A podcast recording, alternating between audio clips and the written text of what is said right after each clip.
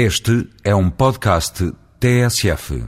O Governo apresentou na passada terça-feira o quadro de referência estratégico nacional para o período 2007-2013. Entenda-se, o próximo e provavelmente último pacote comunitário de apoio financeiro com que se espera que a economia seja relançada com resultados a começarem a ser visíveis lá para 2009. Para muitos, esta é a última oportunidade para utilizar fundos de uma forma reprodutiva e não apenas em infraestruturas, entenda-se estradas e afins, que em dado momento foram necessários, mas que dificilmente se podem considerar como reprodutivos.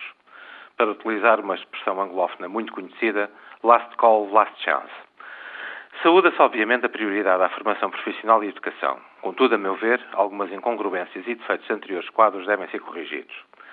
Se a prioridade à formação de quadros médios continua a ser óbvia, já a nível da formação superior continua a confundir-se a pós-graduação universitária com a atualização profissional.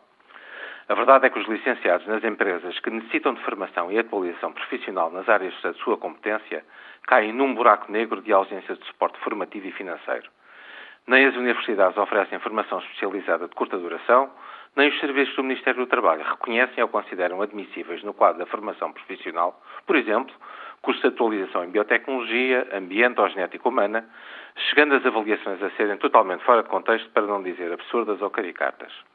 Ora, é precisamente a atualização permanente dos técnicos superiores nas novas técnicas e metodologias que depende da modernização das empresas e serviços públicos para o tão necessário avanço tecnológico e competitividade. É precisamente este um dos aspectos a rever. Outro setor que, a meu ver, também carece de um segundo pensamento é o ambiente, ordenamento do território e desenvolvimento regional.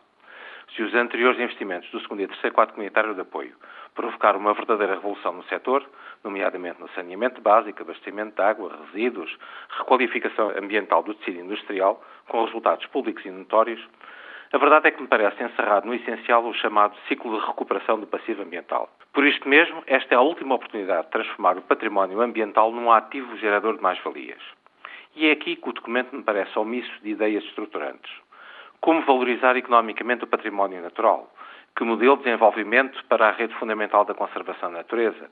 Que investimentos nas áreas do turismo, da exploração florestal, da sinergética, das energias renováveis ou da agricultura?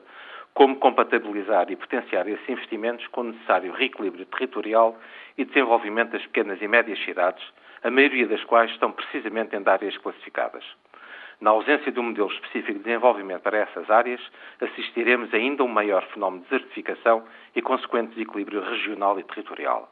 É tempo de, em matéria de ambiente, passar do ciclo de recuperação do passivo ao ciclo de valorização do ativo. Anoto, por fim, uma perplexidade.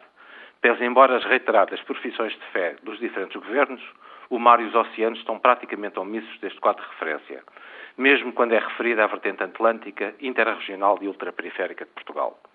Contudo, diga-se não é um documento que faz o sucesso de uma estratégia. É, pelo contrário, o empenhamento de todos nós, todos os portugueses e, em particular, dos profissionais de todos os setores.